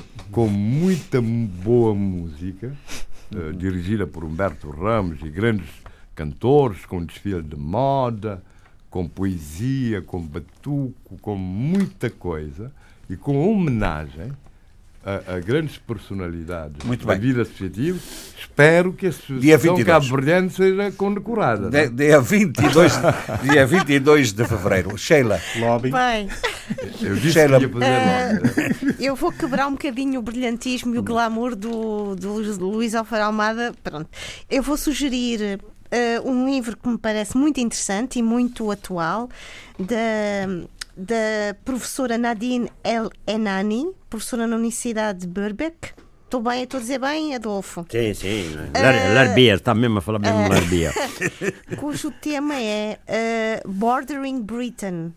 Law, Race and Empire tem tudo a ver com a questão do Brexit e a sua nostalgia colonial. É uma excelente é uma excelente investigadora que escreve muito bem, de uma maneira muito transparente. E o livro dela saiu ainda este mês pela Manchester University Press. Muito bem. Uh, Eu termino, para fechar. É? Muito rapidamente, dar nota de que esteve em São Tomé e Príncipe uh, em direção artística e também em formação de teatro. Uh, aos jovens atores da Oficina Teatro da Cacau, Azia Soares. Uh, com atraso venho, uh, venho dar nota dessa estadia. Uh, mas pronto, é sempre um prazer ter uma Isso extraordinária. Não é uma recomendação, é, mas enfim, ter uma tá extraordinária uh, atriz e uma extraordinária personalidade das artes africanas em São Tomé e Príncipe. Essa nota eu tinha que dar. Portanto, Sim. parabéns a si. Então, e qual e é a última nota? Uh, depois, também dizer que na segunda-feira, dia 17, aqui em Lisboa, vai ser lançado o livro coordenado por Esterline Gonçalves Género, enfim, diplomata São Tomense, com responsabilidade do Ministério dos Negócios Estrangeiros, a introdução à história diplomática de São Tomé e Príncipe, eh, editado pela Colibri, Rudimentos Comedidos, é o subtítulo eh, do livro. Portanto, na Fundação Cidade Sim. de Lisboa, em Lisboa, na segunda-feira, às 8 horas, a apresentação eh, do livro. Portanto, encontro com, com, com cultura são tomense. Dizer o seguinte, a propósito da morte de Joseph Chabalala. Já estamos a ouvir. O líder incontestado eh, de Leite Smith, Black Bamazo. Eh, um gênio da música africana que ficou muito conhecido para o mundo na colaboração que teve com Paul Simon, no Graceland, um extraordinário Exatamente. álbum. Eu trago uh, uma canção dele que eu acho que já trouxe uma vez ao debate, que é a maior homenagem que eu posso fazer e porque sou um grande fã, ao, ao, ao Sr. Shabalala, que é Black is Beautiful. Uh, aqui Leite Smith Black Bambazo no seu, no seu expoente máximo. É, Muito deixem correr a música que é para os ouvintes ouvirem a genialidade está, está a correr já há algum tempo, já está a correr há algum tempo. Já está, sim senhor. Meus senhores, tenham o resto de um feliz dia dos namorados. Eu sei que há aqui quem esteja apertado para se ir celebrar com as suas respectivas. Muito obrigado e até para a semana. Black like you. We, we, we, we. were fearful that our voices would be transferred into the Martians and we would no longer be able to sing our song. What? What was even worse was that we would continue to sing. Debate Africano. Cinco vozes. Cinco países. A análise dos principais assuntos da semana. Na IRDP África.